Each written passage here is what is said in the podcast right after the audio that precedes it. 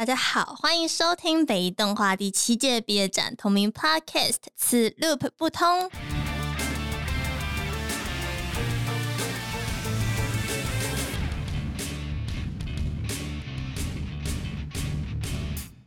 我们今天邀请到班上三位大男孩导演来进行我们的导演访谈。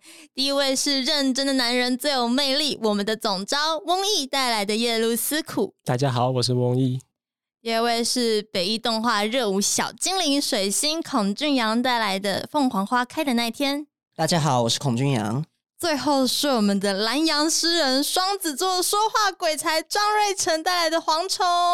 嗨，大家好，我是张瑞成。而我是今天的主持人邓美玲，也欢迎三位今天来到我们的 Podcast 谈心小房间。首先就想要先分别跟三位聊聊看三位的作品创作的历程，这样子。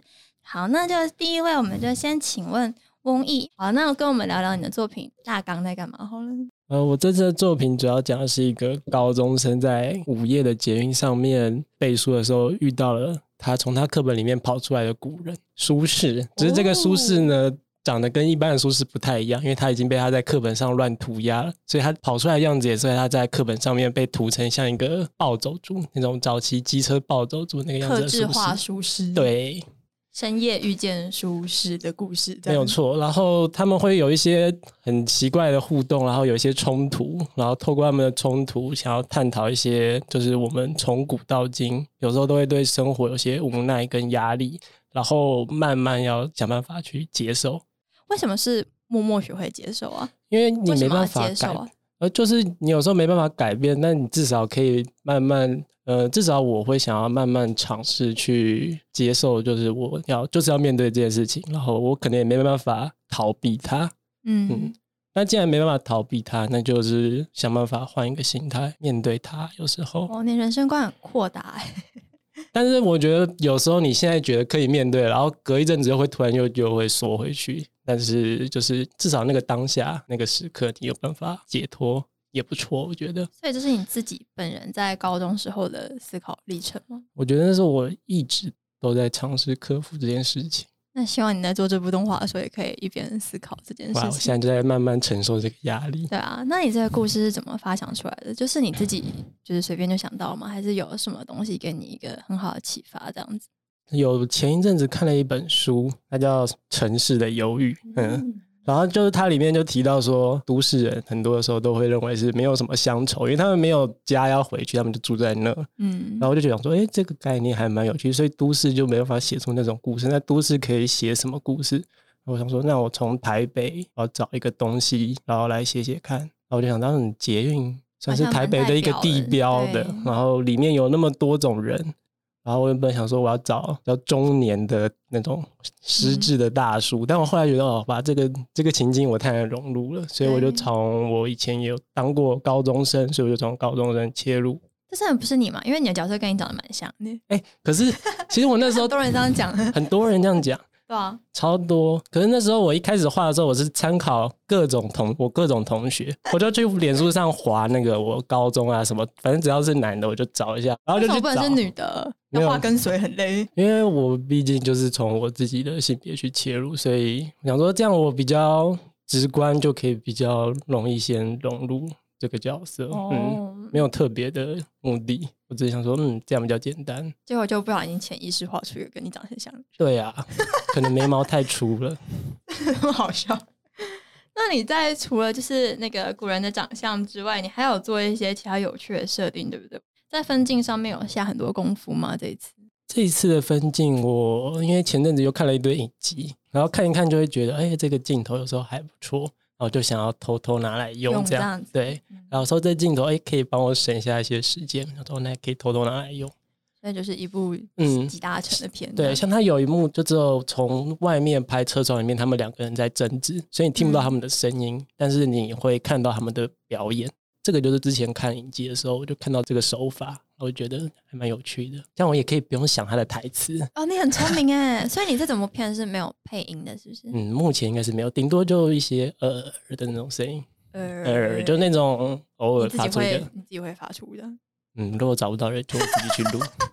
好哦，那这一次你就是在前期的设定下面，你刚刚说像分镜就有多多去参考别人的东西去学习嘛？嗯那像美术呢？因为其实你这次美术还蛮繁复的，就是你又有结合三 D，然后你又画粉彩，你不累吗？哎，我因为我每周很喜欢乱玩一些有的没的，像上次我就是也是玩二 D 跟三 D 这样玩，然后这次嗯也还是想要在学生的时候就多试试看。对多玩一点。然后我想说粉彩它是一个蛮柔，但是它有一个颗粒让我觉得它很真实，嗯。所以我想要把它那段当做他在幻想的时候，那看到他那是他最深沉的渴望，所以那是很真实的感觉，所以我就想说嗯。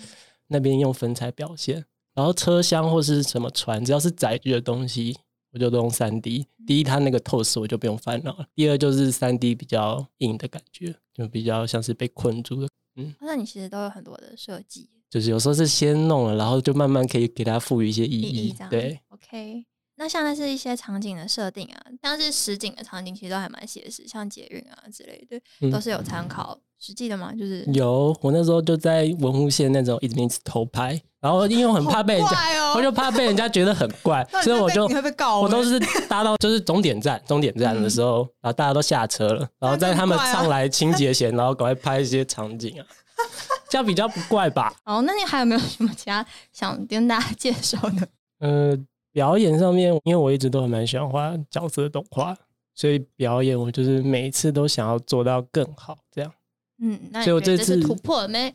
还在努力。但我这次就是想要让那种长得像暴走族的术士，跟他后面会遇到一个真的是古代的术士，就这两个人的表演方式要做区别。哦，对，刚刚有问，想问你说，就是像是现代人跟古代人嘛，在动态上可能就有些不一样。因为我嗯发现你动态就是走比较你知道美式风，就是嗯可能会夸张一点啊，这样嗯子。那你如果是个舒适，然后动成那样，应该是很不合理吧？在这方面有没有做点设计？我觉得要先调它，因为它的那个头是要贴上去的，所以我就是每次都要先把它头这样嘚嘚嘚嘚嘚嘚把它调出来，然后再慢慢把它下面的身体嘚嘚嘚嘚慢慢补上。然后有时候那个头动起来，有时候会看起来有点脱节。然后后来我也想说，算了算了，这样子也蛮有喜感。嗯，我觉得蛮有喜感的、啊，就是反正他也不是什么现实中的人物。嗯，刚刚听你这样讲下来，我想问你一个问题：你是倾向先做好计划，然后就按计划去执行，还是觉得说在执行当中如果有很多的意外也不错，这样子可以随机应变？你是哪一种创作风格？啊，这样应该算两种吧。我会先有计划，只是有时候计划赶不，庸哎，只是计划赶不上变化，所以变化来的时候，如果今天效果还不错，就认了。我时间也嗯也来不及的话，也真的只能认了。好，那说到变化，你在做壁纸这段时间真的是长长的，然后你又要办壁展，对不对？你很累。然后，那你觉得这段生活当中你最大的变化是什么？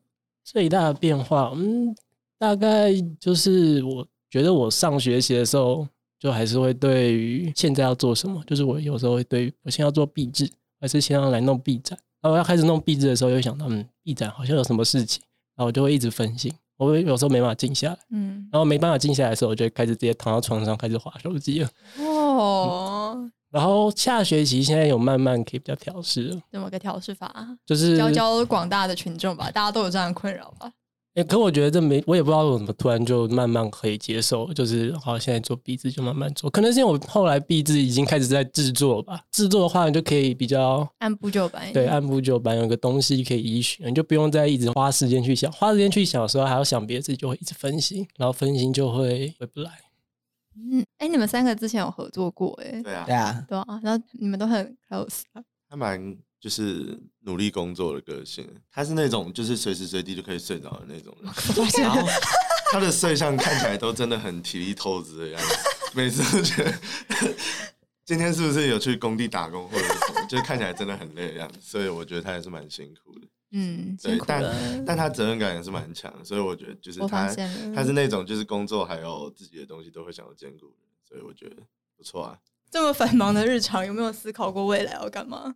现在哦，有啦，多少会思考一下，但是因为还要当兵啊，还要当兵，然后对啊，当兵就是卡着那个。可是当兵完，要是可以出国，好像可以去闯闯看，或是在台湾先找个地方。打天下，，对，我觉得闯闯看还不错啊。闯闯。但是要闯什么就应该是动画，对啊，没有什么问题。只是可以做到什么程度，就要看未来了。相信你可以的。来，另外两位他的闺中密友来给他鼓励一下。哎、o k 的啦，我觉得他那么认真的人，他应该是没什么太大的问题。我也觉得他没什么问题啊。好的，我就决定要你们每个人讲之后，我要给你们一个星盘小解析。我觉得你啊，你这个人就是很想被大家看见，嗯、就是你有很多星星是聚集在那一宫，是说那不叫事业工，那个事业不像是打工的事业，或是单纯那是成就感，或是你的社会地位，你非常渴望这个东西，然后你也有可能在当中找到自己的价值，这样。哇，听起来真的挺劳碌命的。呃，比较不好的是，你要小心，你为了那个，你其他是没有办法兼顾。你知道人生有很多的局面嘛？对是不对？的，你的金钱啊、你的身体健康啊，或者是你的心理层面啊。可是当你很集中的在某一个东西上面的时候，其他东西就很容易被你忽太投略入吗？对啊，你会自食恶果。好像有点，好像有点道理诶。对啊但我好像应该小心一下。嗯，我是觉得说追求就是那些东西没有不好，嗯，也但是很非常好，可是都是要兼顾了。嗯，好吧，我们没先有问题先聊一下那个俊阳穿制服的时代。那俊阳的片叫做《凤凰花开的那一天》，是跟翁毅的片一样，都是穿着制服的男孩的故事，但他们的机遇可能有点不一样。要不要跟我们聊一下发生什么事情？OK，好，那我的片就是基本上是在讲述一个就是刚从国中的毕业的儿子，然后他的妈妈在去帮他买高中参考书的回家的路途上遇到一个怪物的袭击，然后他就会被拽入一个超现实的空间。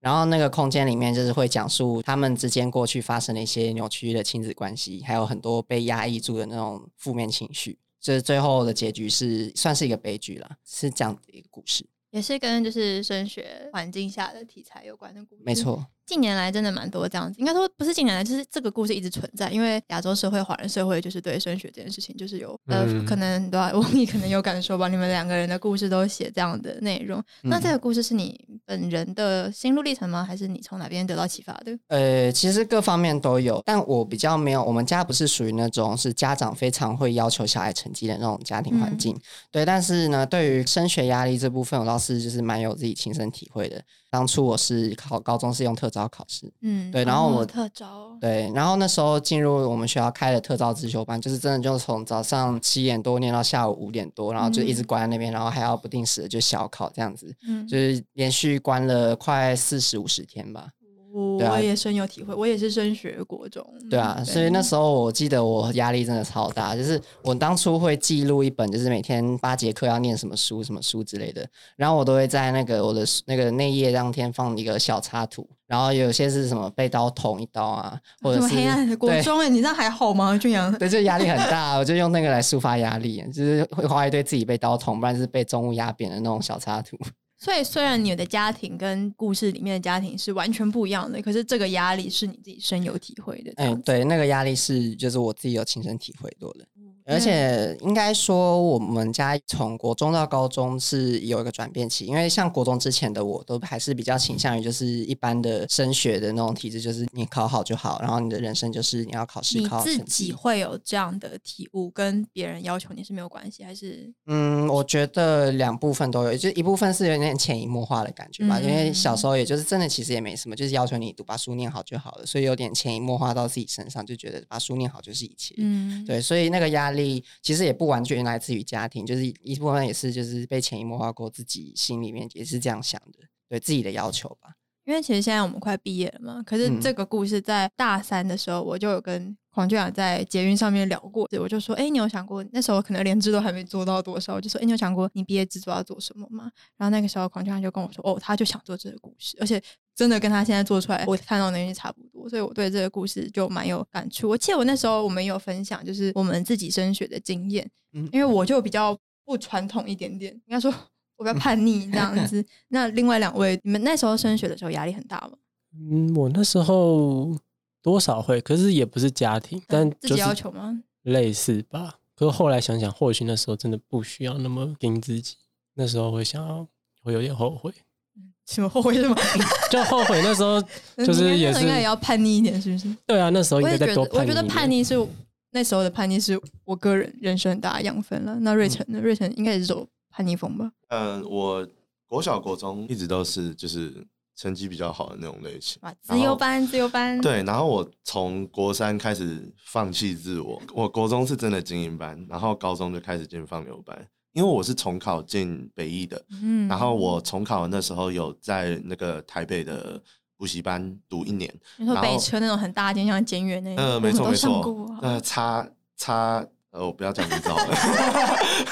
是 南洋街上消的。对反正消音也不好，对嗯，反正应该大家都知道。对，然后因为重考班那个环境就是真的很压抑，因为我是住那个补习班他们给的宿舍，他真的就是生活很规律，就是早上七点要去，就是先早上模拟考，然后之后晚自习到十点才会回去，那每天就是一样重复的作息。然后我那时候因为为了就是逼自己专心读书，就是网络什么的也都没有，也没有跟以前的朋友有联络，就是他们甚至都不知道我那时候在准备重重考考。对，所以我大概可以懂那种很压抑的氛围跟感觉。我觉得升学的议题应该是所有经过那段时间后的台湾人嘛，或是多少亚洲人吧，多少都会有一点感触的。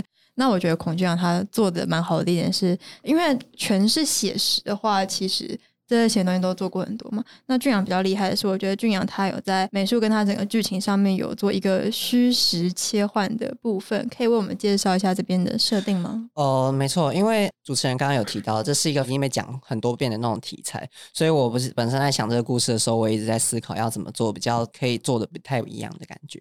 那呃，像这个题材的话，我本身是你的孩子不是你的孩子的忠实粉丝。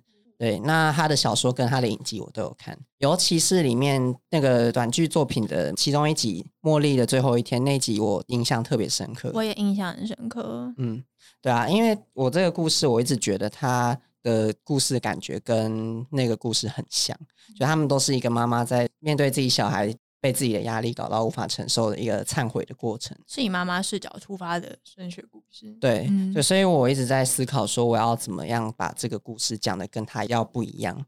因为一开始的构想，我的中间的确也是用了很多的写实的画面，对，对，像是有几幕妈妈拿着那种爱心小手来打儿子的手之类的那这种画面，但我后来就觉得这样就是就没什么特别的，所以我后来就想说，我如果可以用意象一点的方式来讲述这个故事的话，就是说不定会比较特别。刚刚俊阳提到一个重点，不管是刚刚翁野片，或者现在俊阳的片，我觉得他们都呈现了动画一个最好的特色，就是动画可以把很多不可能的东西放进故事里面。刚刚那些东西用嗯实拍片，你就可能没办法呈现出来，但是用动画的话，就可以透过很多美术的转换啊，或者是意象动态的设计啊，去呈现你想要的不同的感觉，然后传递给观众这样子。那俊阳，你的片其实蛮长的，因为我们都有看过嘛。嗯，那你在这么长的片长当中，有没有最喜欢，或是你个人印象最深的哪一卡？要不要介绍给大家？哪一卡吗？呃，我有一卡自己蛮喜欢的，是儿子坐在书桌上面写东西，镜头拉远，然后环绕往上拍，有很多聚光灯在环绕，然后最后它会变成打到妈妈的一个大脸的画面。因为我比较不想让这个片变成全部在责备妈妈，当然，对，因为一开始在刚出在故事提案的时候，就有教授曾经提到这件事情，嗯，对，所以我也在想说要怎么样，不要把这个故事讲的好像全部把错，就只有恶的那一方。嗯，对，所以我后来觉得说，聚光灯是一个还蛮好代表，就是一个社会的投射，把社会的那个目光跟审视跟标准的感觉，对，把它投射的那种感觉。然后它同时是打在妈妈跟儿子的身上，嗯，就是他们两个其实都是这个压力下的受害者。只是说妈妈会有点潜移默化，因为她被同时也被注视着。那她为了不要就是变成就让自己变成恶的那一方，所以她有点跟着那些聚光灯重叠在一起，变成说她把社会的观点变成自己的观点去压迫她儿子的那种感觉。我个人是蛮喜欢这卡的，但是呢，因为它有快二十来画起来很累。你刚刚没各种错转转转，。对，还有二十秒，我超下，可是相信你付出的时间，一定也可以得到很好的收获。谢谢。像你刚刚讲那个，我就想到我以前有一次演讲的题目，嗯然后我记得我讲的一句话，我就说，就是我们是第一次当小孩，嗯可是妈妈也是第一次当妈妈，嗯所以我觉得不是因为她是妈妈，所以或是因为她比我大，所以他就需要去接纳我的不足。我觉得某一方面来说，我觉得不管是升学议题或是各种的亲子议题，都是要双向沟通的。嗯可以有良好的沟通的话，我觉得都会比较好。我们现在也慢慢长大了嘛，所以也可以用更成熟的角度去面对家人，然后面对之前自己不能理解的事情。就像翁毅说的，要学会慢慢接受，对不对？没错。谢谢这两位给我很深沉的体悟。我觉得你们在讲你们作品的时候都在发亮，哎，就跟我平常看见你们 就比较不一样。其实你们都想的蛮蛮深刻的，我觉得其实你们内在很丰富，也就是有时候不会讲出来而已。最近开始学会要讲出来了，嗯，学会讲出来啊。嗯，好，我特别想问俊阳一个问题，跟剧情比较没有关系。因 为大家都知道，说孔俊是一个非常会掌握时间的人，他的片超长，可是他却是我们班进度数一数二快的人。你觉得你是怎么做到的？要不要跟广大的群众分享一下你安排工作的方法？呃，其实我觉得我也不算是做的很快，因为我的片是从三年级就开始想故事，所以等于我只是时程被拉长了，不代表我做的速度非常快。但俊阳他真的是我们三个里面手速数一数二快。我们那时候做一起三个一起做作品的时候，他没卡，那完成的速度超乎你想象的。因为我们原本其实落后的，我们落后我们的进度。那突然之间，俊阳就是一下那个三 D，一下二 D，然后那个速度 真的吓死人的快。虽然这这位也很快，但这位快法不太一样。他是前几天你都会看到他，嗯，你的进度嘞？他说 OK OK，然后进度嘞 OK。明天要弄完哦，他说 OK OK，然后当天晚上就开始弄，然后还是会弄，然后一个晚上，然后隔天就直接传档案到我电脑来，他说哎完成了。所以你们三个都是准时的人，但是中间可能历程会不太一样，不太一样，真的不太一样。我如果组队的话，我会准时；但我如果自己一个人，我就不会准时。会放飞自我，等下来跟你聊一下哦。瑞成这一次的动画也是一个房间跟一个人的故事，要不要跟我们简单介绍一下？简单介绍，因为我从大三开始其实就有开始在想，但我一直都想不到我到底要做什么样的故事，然后就拖着拖着就拖到大四了。然后我甚至那时候毕制提案的时候，其实提出来故事也是一个就是临时想对赶稿的东西，就只是 只是只是为只是为了一个塞报告的东西，我其实没有真的要那么做，就是甚至只是当备案而已。就是万一我真的想不到故事，我就做这样子。然后后来会做这个在密室里面挣扎的故事，就是因为我。嗯，从我毕制提案就是发想的这样的过程做联想，就是因为这就是我的生活，我的生活就是一直拖，一直拖，一直逃避，然后在一个回圈之间打转，然后我的房间又是一个很长密闭的空间，就是把我日常生活的环境做成一个作品，做成一个壁纸这样子。所以你真实的房间跟你的内心也是不容他人进入。我我这样说好了，其实我从一直以来住的房间，我都不喜欢有窗户。我不知道为什么你当然可以在台北市住到很便宜的房间。对啊，包括我那时候重考的时候，我的宿舍我的房间也没有窗户，我就觉得特别爽。为什么？我不知道，可能窗户也是一个我特别没有安全感的东西。嗯，我同意。我前几天才跟别人讲到这件事情。他们就是我朋友就是删你了，然后他 在找房子，然后他就说：“嗯，可是我觉得就是房间里一定要有窗户，不然会很忧郁。”可是我就跟他说：“我觉得不要有窗户，有窗户就要贵个几千块。”我就说：“你想想看，你早上就要出门工作，晚上就要回来，那你回来的时候已经天黑了，然后你又要就是可能要换衣服，可能干嘛之类的，你也不会打开那个窗户，所以那个窗户其实对来说是没有益处的。然后再来就是，如果那个窗户在，你就会担心有人会从那边进来，或者是会发生什么事情。你的焦虑跟……我的焦虑是一样的吗？我不太确定我的焦虑是起点是从哪里，因为我从小我就是特别一个不喜欢阳光，然后不喜欢窗户的人。就是我妈每次进我房间都会骂我说：“啊，你怎么都把自己搞成这样子，就是整个暗蒙蒙这样子。”然后就会把我窗帘拉开。然后她走了之后，我就会再把窗帘拉上。其实我就是不喜欢我的房间有光，然后也不喜欢我的房间有窗户。就我不想看到别人，也不想要别人看到我。其实我的房间最好永远都暗暗的，然后密闭的。就是包括我现在也是这样。我现在就是他们有时候不确定我什么时候睡着，有时候醒着。对，所以有时候他们都是看我门缝底下有没有光。但是其实很多时候，我就算是醒着，我房间也是全暗的。所以有时候他们就会以为我其实睡着，其实没有，我只是灯全部都关掉，我其实有在做事这样子。就他们真的要进来才会发现哦，我其实醒着，很酷哎。就是从从小安全感是不是？嗯，我不太确定是不是安全感，还是就是不习惯。就是我从小就不喜欢光线，就是需要在一个暗明蒙的地方。对，所以我特别喜欢熬夜。那瑞成，你可不可以跟我们聊一下？因为你整部片的美术，我记得应该是黑白的吧？还是那只是你没上色而已？呃，的确是黑白，因为我曾经有想过要不要上色这件事情，但后来我因为我在 Vimeo 看了很多参考。然后我后来觉得黑白好像就是一是比较直观，然后二是我比较方便画，因为我比较没有什么美术概念，对。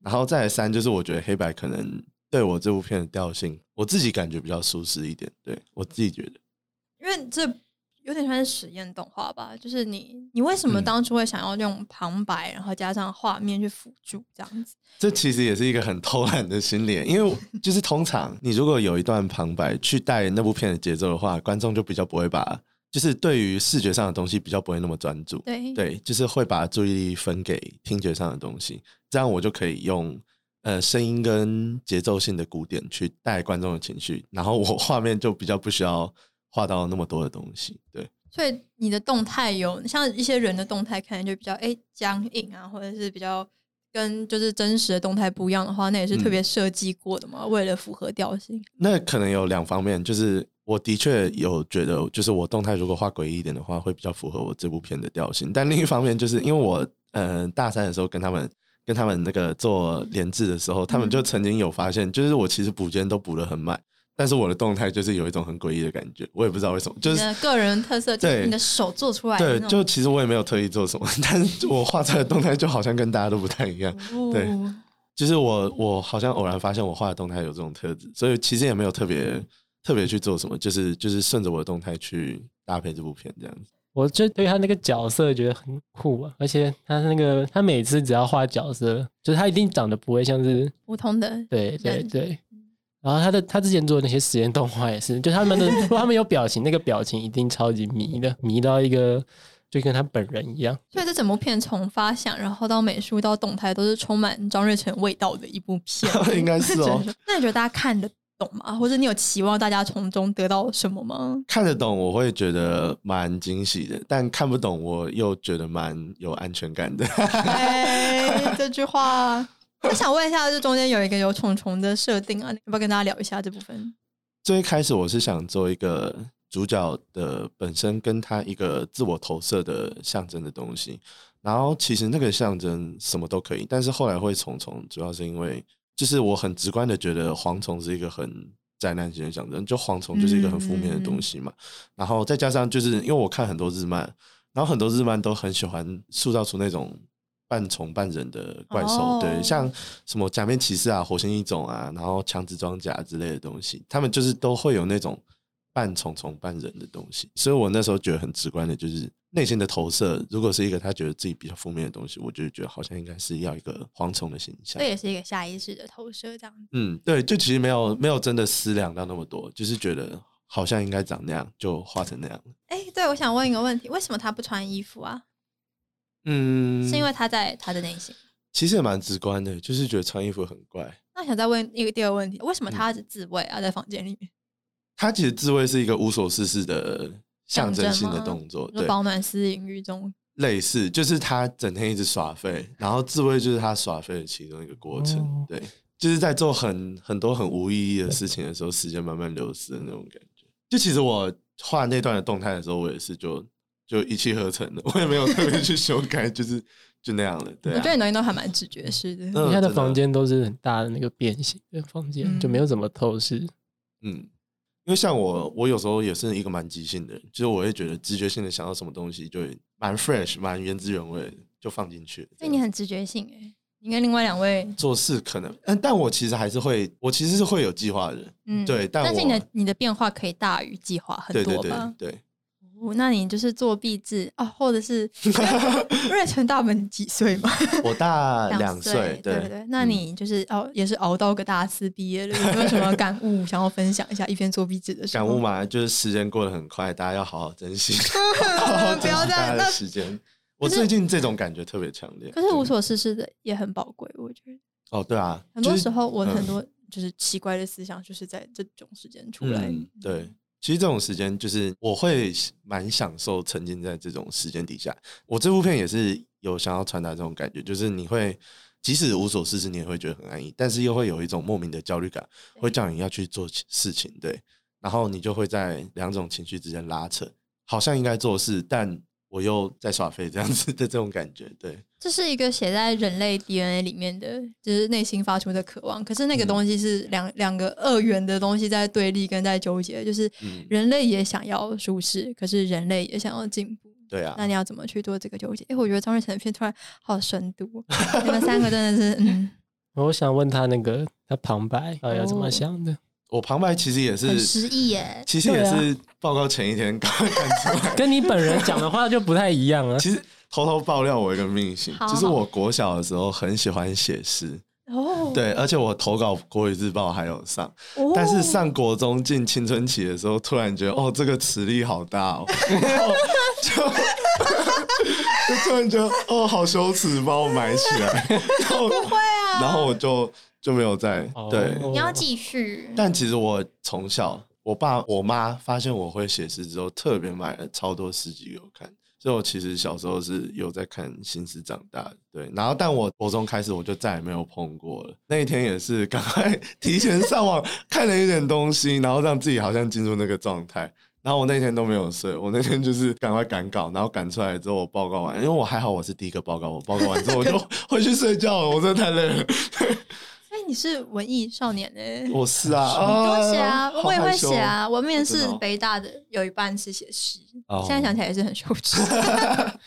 可我觉得那些东西，因为诗就是很直觉投射的东西，嗯然后透过文字排列，然后有时候候可能你当下写完，然后你有时候再回去看，你是其实可以马上陷入你那时候的情绪，它就会嗯马上被勾起来。对啊，所以那个东西也会变相的变成很内心。今天跟三位聊了，我真的觉得你们都很，就是你知道，少男的世界都比我们想象中的还要深沉很多。他们都把自己关在一个小屋子里面，啊不要再挖掘我啊了，好害羞，很渴望欸有人，很渴望有人进去，可是又害怕受伤害，对不对？对没错但是他们就把他们内心最敏感的一面，透过他们的故事表达出来。嗯，那最后想问三位，因为我们播出的时候片子已经做完了，你们有没有想要让观众完全不认识你们的人在观看的时候，想要体会到什么，或是你们想要传达什么样的情绪呢？按顺序来说好了。就是你面对生活压力的时候，可以慢慢慢慢的，至少当下可以慢慢接受。就那个当下接受，我觉得把那件事情做完吧，这样也不错啊。我觉得弘毅的人生哲理，希望传递给观众们。那俊阳呢？嗯，主要这部片呢，我是希望大家看完之后可以重新审视一下，就是亲子关系到底是建立在什么东西之上的。一部分衍生的意义是，我觉得学习到底代表什么事情，就是我不觉得它只是为了一个考试而附加的一个工具，没错就，它本身应该是考试只是就是一个过程，而不是一个学习的重要目的的。那主要就是我希望这部片可以感动观众，然后审视亲子关系吧，主要是应该是这个样子。嗯，我相信一定可以切中很多人的经历，嗯还有他们的情绪。那最后，瑞晨，嗯，就是希望大家好好的面对自己吧，知道自己的长处，知道自己的弱处，好好的跟自己对话。就是别人眼中的自己也好，自己眼中的自己也好，就是好好的去思量自己到底是长什么样子。你得出来的结果，就算跟别人不一样，那也没关系。就是希望你有好好思考过自己是一个什么样子的存在，然后好好把握时间，时间真的不等人。